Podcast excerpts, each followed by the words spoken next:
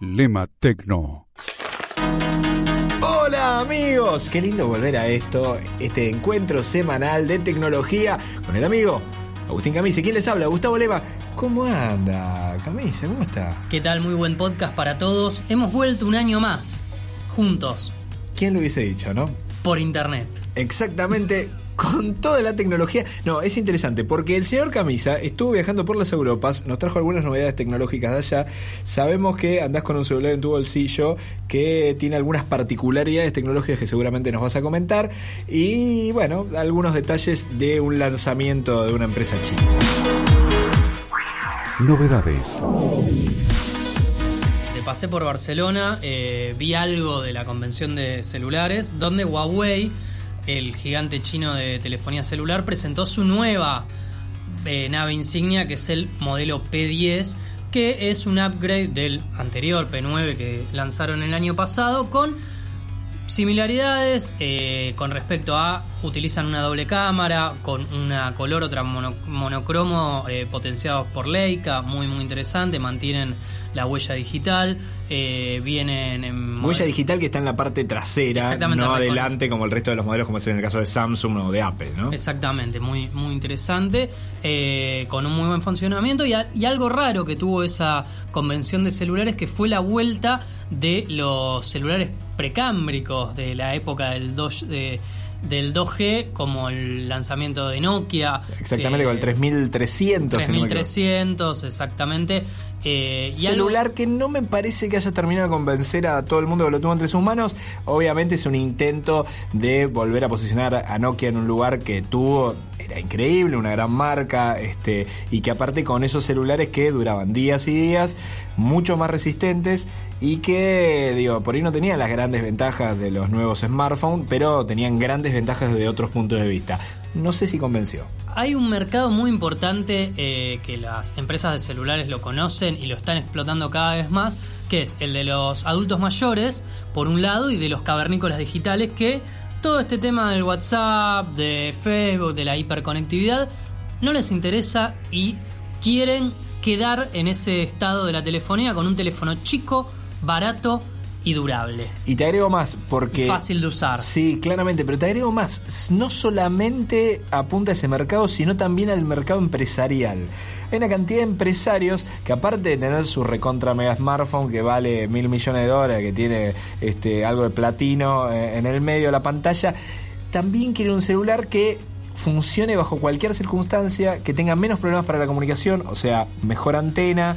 Eh, ustedes saben que cuantos más antenas tienen los celulares, a veces generan como ciertos problemas al momento de la comunicación de voz. Bueno, en este caso me parece que también apuntan a ese mercado, porque hay una cantidad de empresarios que obviamente no dejan su celular este súper caro y con toda la tecnología, pero también quieren tener algo de base que les permita comunicarse sin importar dónde estén, ni estar preocupados por si cargaron la batería tres veces en el día, ¿no? Exactamente. Bueno, eso es una de las cosas. Seguramente a lo largo del tiempo, este, Agus nos irás comentando algunos de los detalles de esta convención en Barcelona, en la cual tuviste la posibilidad de participar. Pero a su vez, vamos a hablar del escándalo de la semana, porque. Del Baúl 7, Baúl 7. Exactamente. ¿Qué estamos hablando cuando estamos hablando del baúl 7? Estamos hablando de posiblemente la mayor filtración de datos de la CIA de la historia. ¿Quién lo llevó a cabo? Obviamente la gente de Wikileaks, de la mano de su creador y líder Julian Assange. El hombre más paranoico del mundo. Sí, claramente. O sea, es tremendo la cantidad de información que hay. Estuve Sí.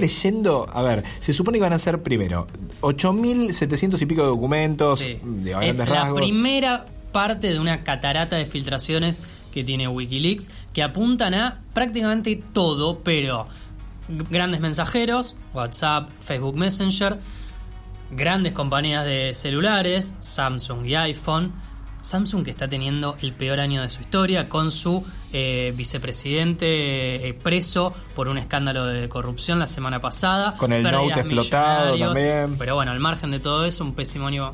Bueno, Samsung y, y Apple. Y eh, con teléfonos, y no solamente teléfonos, sino televisores digitales, escuchando y grabando todo lo que hacemos. Por eso es muy interesante esta filtración, como vos decías, es la primera de varias, van a ser siete supuestamente en total, por lo tanto no se tiene todavía dimensión de la totalidad de los documentos. Tengamos en cuenta que todo arrancó a principio de febrero con una filtración anterior a esta que se dio a conocer, en la cual se mostraba cómo la CIA había espiado a políticos franceses, Nicolás Sarkozy a la cabeza, y había una cantidad de espionaje sobre los políticos franceses para saber qué era lo que hacían, para escuchar sus comunicaciones, leer sus mensajes más privados. Bueno, ¿qué es lo que sale ahora? Bueno, ahora salen las herramientas que utilizaron para ese espionaje, pero con un detalle dieron a conocer que la gran mayoría de las, todas las cuestiones de espionaje se hacen desde Virginia en los Estados Unidos, pero dieron a conocer que tiene una sede en Frankfurt, Alemania, desde donde manejan el espionaje para con toda Europa, o sea, desde la ahí... sede regional de Europa. Exactamente, tiene algo así como una sede regional. Pero como vos decías... Virginia está la sede central de la CIA, la famosa Langley. Exactamente. Que se puede ver en todas las películas de Jason Byrne. Exactamente, pero a ver, un detalle.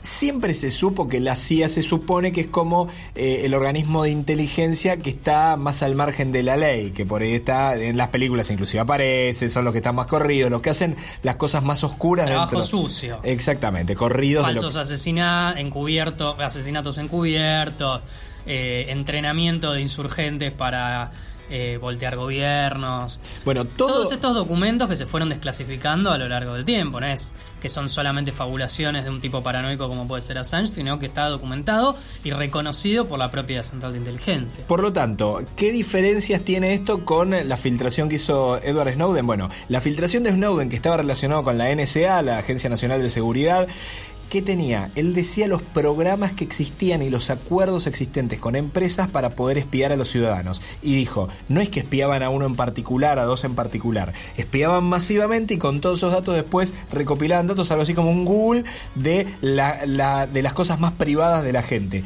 Pero no decía Edward Snowden, a pesar de que él sabía, no decía el código que había atrás de esos programas. O sea, cómo estaba armado ese Google. El motor. Claro, él lo que decía es, existe un motor que puede buscar a todos, se llama de tal manera, mirá, este es el PowerPoint de cómo presentaron. Pero él dijo, todos los otros datos yo los guardé, yo no los di a conocer. ¿Por qué? Y bueno, porque ahí ya le estaba dando datos a otra gente que puede querer utilizar eso en otro país y que puede ser también muy complicado.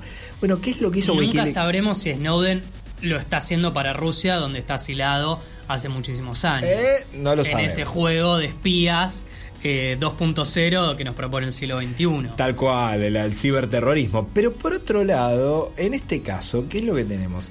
Lo que se filtró es el código fuente, o sea, es cómo es ese programita y el programita en sí para poder espiar celulares, televisores. Y a eso le agregamos otra cosa, que a mí posiblemente fue lo que más me preocupó. Yo leía el otro día el tweet de King.com, ¿te acuerdas de King.com? Eh, ahora el presidente de Mega la- exactamente. que le está haciendo la competencia a Google en un negocio multimillonario que es el del alojamiento en Internet conocido popularmente como nube. Exactamente, bueno, el que era dueño de Megaupload, que tuvo problemas con el FBI y con todo por tener una cantidad de contenido pirata dentro de su servicio. Bueno, él decía, ¿vieron esto que es lo que más preocupa? Bueno, en el texto que figura de todo lo que puede espiar la CIA, figuran celulares, televisores, routers, pero también autos y también instrumental médico. ¿Qué significa instrumental médico? Que por ejemplo, si el tomógrafo computado que te vas a hacer una tomografía tiene conexión a internet, que lo más probable que al día de hoy lo tenga porque envía los datos a través de red, puede ser Eh. modificado de alguna manera eh, tanto los datos que contiene como el funcionamiento como saber qué es lo que están detectando de alguna persona con ese tomógrafo. Pero así con cualquier apa- aparatología médica. Cuando uno la cualquiera parece como un poco exagerado porque da la sensación que la CIA puede estar en cualquier lado. Bueno, lo impresionante es eso, que marcan el detalle de casi todo. Y entonces el tema de Agus era, bueno, pero pará, salió la gente de WhatsApp, salió la gente de Signal a decir, ojo, eh, nosotros seguimos teniendo el mismo sistema de codificación que no lo El puede mismo- romper la CIA. No, el problema ahí es que la CIA tiene que acceder a los dispositivos en sí. Tiene que acceder a tu teléfono, a tu auto, al tomógrafo, a todo lo que quiere espiar. Entonces- Que obviamente que si vos sos un ciudadano común, las chances de que la CIA invierta miles de dólares en ese seguimiento son nulas. Pero eh, si vos sos un objetivo de la CIA, tranquilamente Lo pueden hacer. Lo y acá pueden el detalle de lo que dice Agus no es menor, porque la CIA lo que hizo al, al armar un malware, un virus, con un grupo de 5.000 personas en Langley que trabaja para programar todo esto, ¿qué es lo que hizo? Eh, no es que necesita hackear la comunicación en el medio de Signal o de WhatsApp o de Telegram. Al meterse en tu celular, puedes saber qué tecleas en cada momento con el detalle de lo que escribiste en el celular. Sí. Y no le importa, no necesita, no necesita eh, eh, hackear en el medio. También de grabar todo lo que vos hablás, porque recordemos que el micrófono que tiene el teléfono con el que estamos grabando esto, por ejemplo, Sí. puede ser utilizado para grabar todas las conversaciones que tenga el teléfono, eh, estando incluso apagado. Exactamente, por eso ahí hay varios detalles que seguramente van a ser de análisis. Cuando uno lee los documentos que acaba de presentar la gente de Wikileaks, hay, un- un montón hay de cosas detalle- tapadas. Sí, y hay un detalle interesante de Assange que dijo que va, antes de seguir eh, revelando más de estas filtraciones, va a ayudar a las compañías Eso- a tapar estos agujeros de seguridad. Que rápidamente muchas salieron a decir que era información vieja, que todas estas agujeros de seguridad ya habían sido pa- pacheados. Eh, No fue lo que dijo la gente de Apple, Samsung no dio explicaciones sobre el tema, pero sí eh, la gente de Apple dijo, vamos a ver de qué se trata la información, ya la tenemos en nuestras manos, ¿por qué? Porque cada uno de estos programas lo que hicieron es figura tapado, como cuando aparecen los documentos de inteligencia, que están cubiertos, partes en negro, digamos, no se puede leer, y esa información sí se le pasó a cada una de estas empresas. ¿Qué poder tiene la gente de Wikileaks que tiene toda esa info? Y el tema más complicado, se supone que este material al cual accedió la gente de Wikileaks fue tomado en primer lugar por hackers y esos hackers sí tendrían el material y este material vale mucho dinero si es real y es efectivo para generar todas estas cosas. Bueno, Bueno, en el medio nunca sabemos tampoco. eh, Wikileaks es una organización. Assange es un tipo particularmente polémico. Muy. Y Wikileaks eh, también algunas cosas. Nunca sabemos los negocios que hace atrás Wikileaks con la información que no difunde y vende.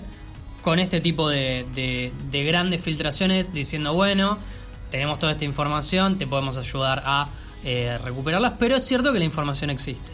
Y un detalle ahí con respecto, con respecto a esto. Digo, habrá que ver si realmente la información es válida o no. Yo estuve leyendo el nombre de algunos programas que figuraban en eso que parecen un poquito antiguos. Leí un Sound Alarm, el Sound Alarm por lo menos hace 8 años que no está instalado creo que casi en ninguna computadora. No es un software que tenga, que servía como para, a ver, controlar qué conexiones salían de la computadora y cuáles no. Figura entre uno de los programas hackeados. Bueno, habrá que ver qué es lo que sucede. Por lo pronto, tremendamente polémico. No era nada que no nos imaginásemos. Posiblemente lo más polémico es que, ¿te acuerdas cuando el FBI estaba muy preocupado por hackear el celular ese de un El iPhone. el iPhone de un asesino en San Bernardino Sí. y que contrataron a una empresa israelí? Bueno, muchachos, tenían que hablar con los de la CIA que parece ser que lo podían hacer En cinco minutos. En cinco minutos lo podían resolver. Bueno. ¿Qué salió con esto, Agus? Un documento de una organización que se encarga de cuidar los derechos civiles y la privacidad de las personas que dieron un manual, lo estaba leyendo, son 70 páginas, imposible leerlo todo muy rápido, salió hace unas pocas horas, en la cual te aconseja una cantidad de cosas para hacer si vas a viajar a los Estados Unidos. Primero, que no lleves información en tus dispositivos que sea complicada porque hay posibilidad que te la hackeen estando en Estados Unidos. Que trates de borrar el historial de todas las cosas que tenías en esos dispositivos que llevas. Que no lleves dispositivos innecesarios por cuestiones de seguridad. Que trates anticipadamente de cambiar la clave antes de viajar a los Estados Unidos. Una cantidad de medidas de seguridad. eh, y bueno, la- las que más escuché los televisores Samsung como todavía no tuvieron actualización y no saben si realmente pueden ser espiados masivamente, no uno o dos como vos decías. Mm. Muchachos, a desconectarlos de internet que es la única salvación que existe hasta el día de hoy. Conspiparanoia y preocupación mucha en las últimas horas. Imagino que seguirá creciendo cuando sigan apareciendo más documentos de Wikileaks. Yo por lo pronto ya tengo mi gorro de aluminio para que con las ondas que transmiten en los satélites no roben mis pensamientos. Ah, no era tu pelo blanco, No. era un pelo de aluminio. Sí, sí, sí, sí, exactamente. No es el Lucas Assange. Impresionante. Mira, epa. ¿Eh? Bueno. Ah, Te hago uno. Necesito No, te agradezco. un rollo, lo compramos acá en el supermercado. Yo tengo mi propia jaula de Faraday en casa, no te preocupes. Bueno. Agustín, un placer. Nos vemos la próxima. Hasta la próxima. Chao amigos, cuiden su seguridad. Que la CIA los está escuchando. O no. Chao.